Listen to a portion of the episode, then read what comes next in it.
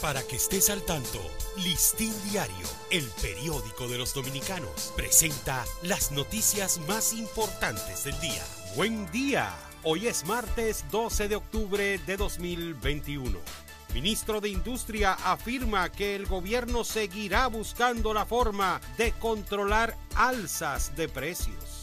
En lo que va de año, el gobierno a través de Ministerio de Industria, Comercio y MIPIMES ha destinado 10 mil millones para subsidiar los combustibles y evitar transferir las alzas a los consumidores, declaró al listín diario el ministro de Industria, Víctor Bisonó. Descartan cambios en zonas francas por la reforma fiscal. Víctor Ito Bisonó afirmó que el presidente Luis Abinader ha dado total garantía de que el régimen de zonas francas no será afectado por la reforma fiscal que se está consensuando con los distintos sectores económicos. En dos días, más de 2.600 personas completaron su segunda dosis de vacuna contra el COVID-19 unas 8.649 nuevas dosis de la vacuna contra el COVID-19 fueron colocadas en el país durante el sábado y domingo pasados, víspera de la eliminación del toque de queda que inició ayer y a una semana de que entre en vigor la disposición que establece la obligatoriedad de mostrar la tarjeta de vacunación con dos dosis o una prueba PCR negativa para ingresar a lugares colectivos.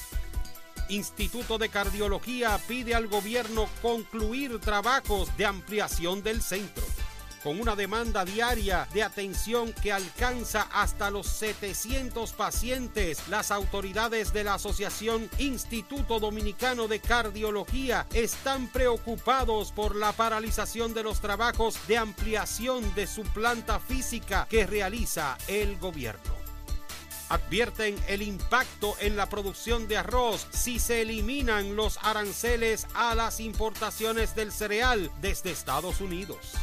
La embajadora de los Estados Unidos, Sonia Guzmán, y el viceministro para Asuntos Económicos y Cooperación Internacional del Ministerio de Relaciones Exteriores, Hugo Rivera, manifestaron preocupación por el impacto de la eliminación de aranceles sobre las importaciones de arroz originario de Estados Unidos, proyectando para el 2025 en el Tratado de Libre Comercio. En otras noticias, el presidente Luis Abinader destituyó a la directora del Consejo Nacional de la Niñez, CONANI, Paula Disla, y en su lugar fue designada Ana Cecilia Morún Solano.